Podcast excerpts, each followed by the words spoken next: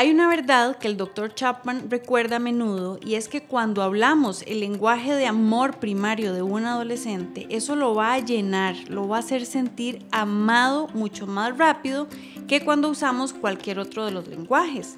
Por eso es importante que lo reconozcamos y lo pongamos en práctica.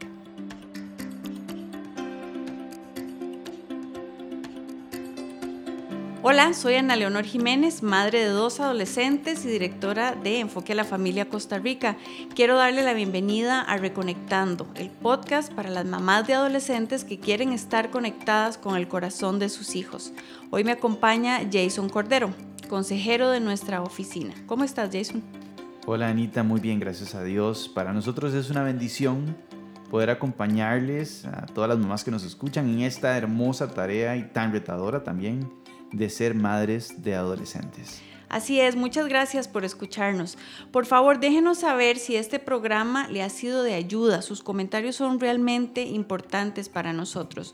Puede escribirnos por medio del enlace que está en la portada del episodio o puede escribirnos al WhatsApp 506-8788-9211. También déjenos saber, por favor, cuáles son temas eh, que a usted le gustaría que conversáramos en este programa.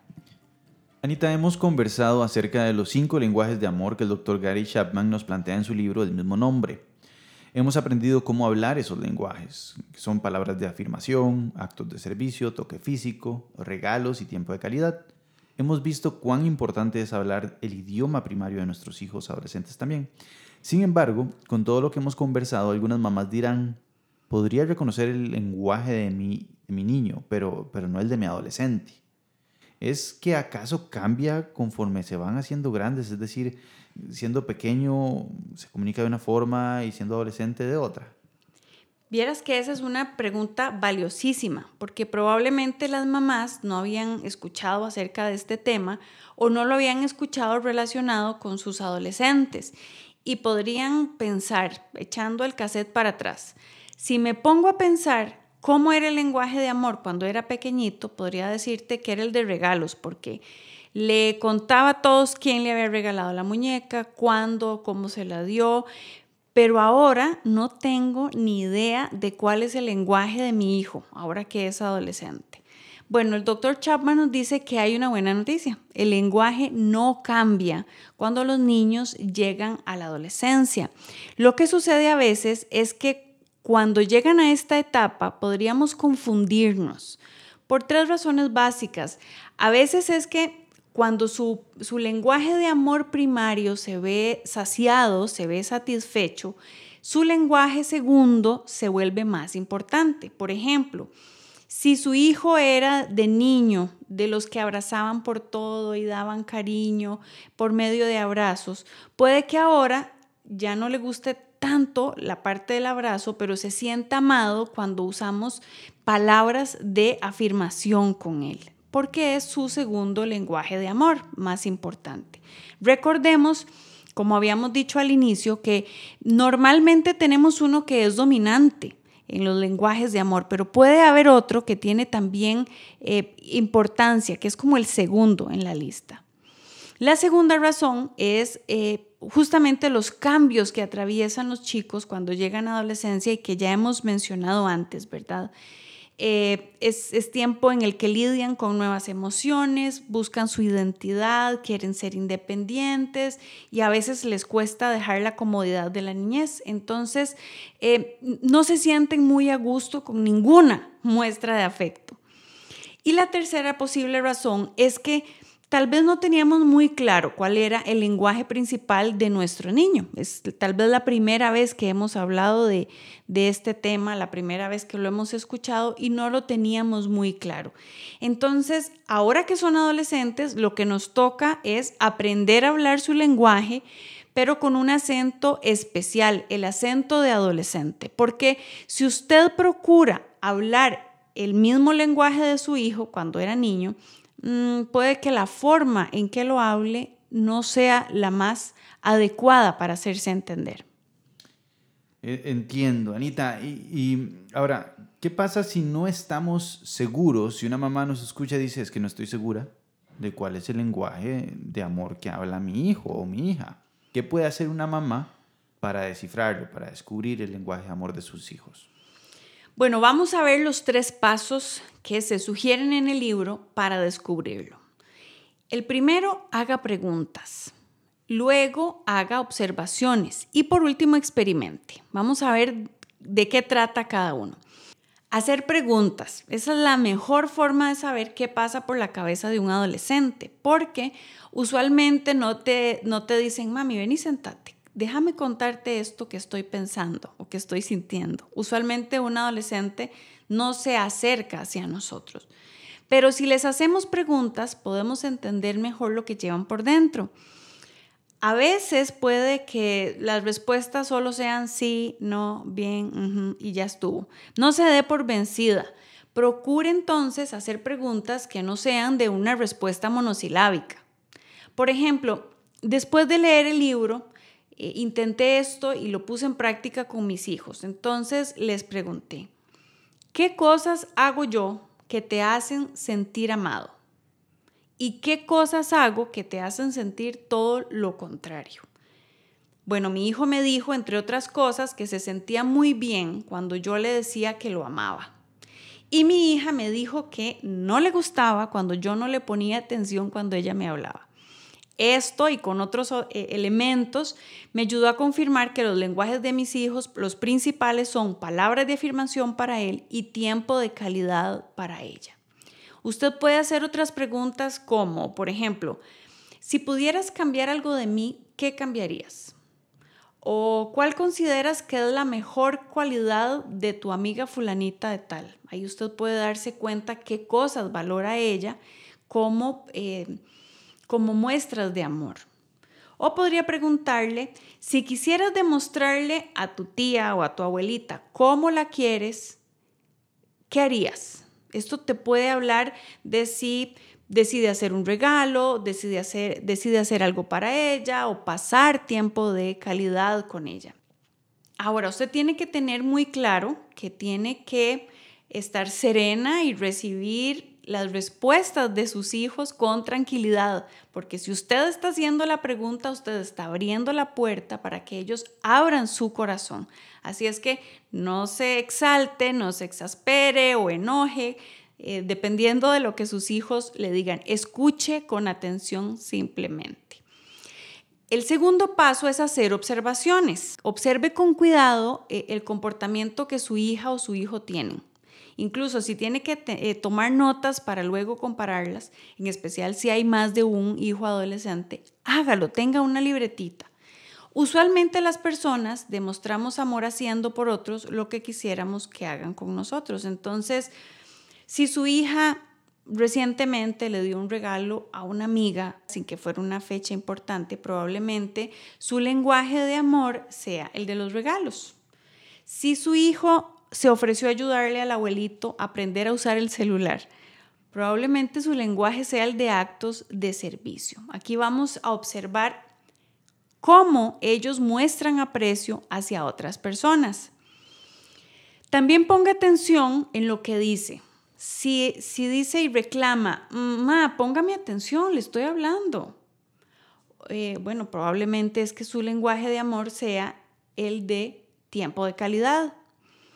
Si ella le dice, ma, es que ya no me deja peinarla como antes, bueno, probablemente está reclamando ese toque físico. Si se queja de que no, nunca hace las cosas bien o que nunca aprecian su trabajo, probablemente actos de servicio sea el lenguaje principal que habla. Es decir, me voy a fijar cuáles son sus quejas, cuáles son las cosas que ella o él reclaman y ahí puedo ir dándome cuenta qué es lo que ellos aprecian. Fíjese además en lo que sus adolescentes le piden. Si la compañera cumple años y le dice, ma, podemos comprarle a fulanito esta candela que le gustan mucho. Mm, es un regalo lo que quiere darle. Pero si le dice, ma, fulanita cumple años, yo quiero estar con ella, ¿la podemos invitar? Mm, probablemente su lenguaje principal sea el de tiempo de calidad. Posiblemente sea lo mismo si su hijo adolescente le dice, ma, ¿cuándo podemos volver a repetir aquel paseo que hicimos que tanto me gustó? Entonces, observemos cuáles son las cosas que ellos usan o las formas para mostrar aprecio a otros, cuáles son sus quejas o sus comentarios recurrentes y por último fíjese cuáles son las cosas que ellos piden. Ahora, el tercer paso sería experimentar. Pruebe usando los diferentes lenguajes uno a la vez y observe cómo reacciona. Puede ser uno por semana o uno el fin de semana. Sea intencionado. Por ejemplo, Pruebe haciendo un regalo, uno muy bien pensado, tal como lo hablamos cuando conversamos acerca del, lenguaje de amor de los regalos. Piense en algo que, que su hija o su hijo quieren, envuélvalo bien bonito, tome su tiempo, déle su lugar, su espacio para entregarlo y vea cómo reacciona. O procure también tener tiempos de calidad en donde nada le quite la atención de lo que su hija le cuenta otra opción puede ser, por ejemplo, el fin de semana, intensificar los actos de servicio, pero con una actitud amorosa. Puede que los hijos la vean raro, ¿qué le pasa a mami?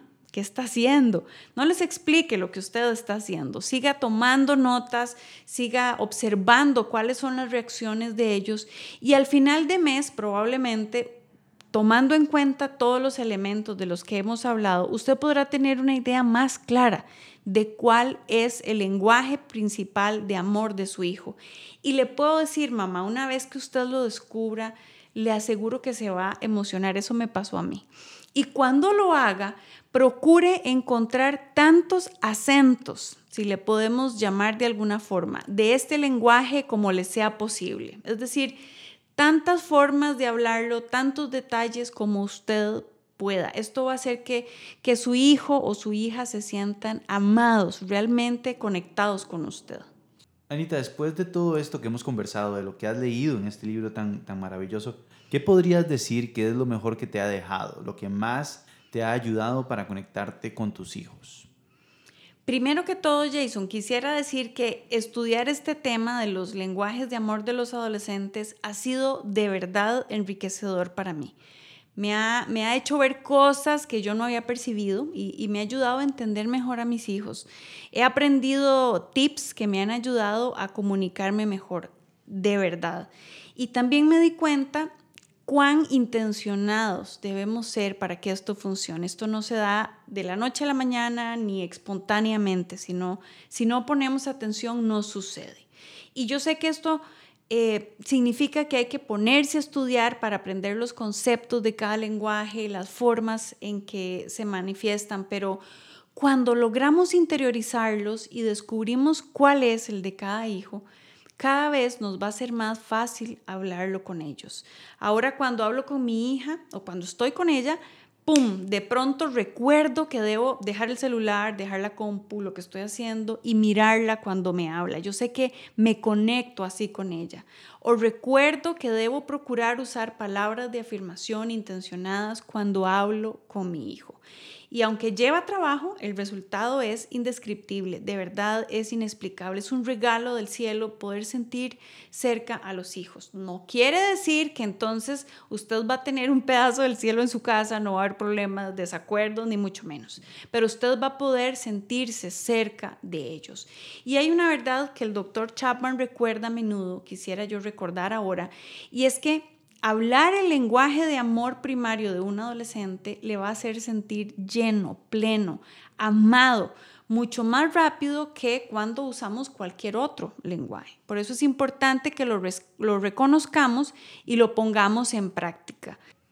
Por otro lado, ese lenguaje debe ser complementado con los otros. Si el lenguaje de amor de mi hijo, el principal es eh, toque físico, pues ese será el que procure hablar más, pero, pero debo complementar con palabras de afirmación, con tiempo de calidad, con todos los demás.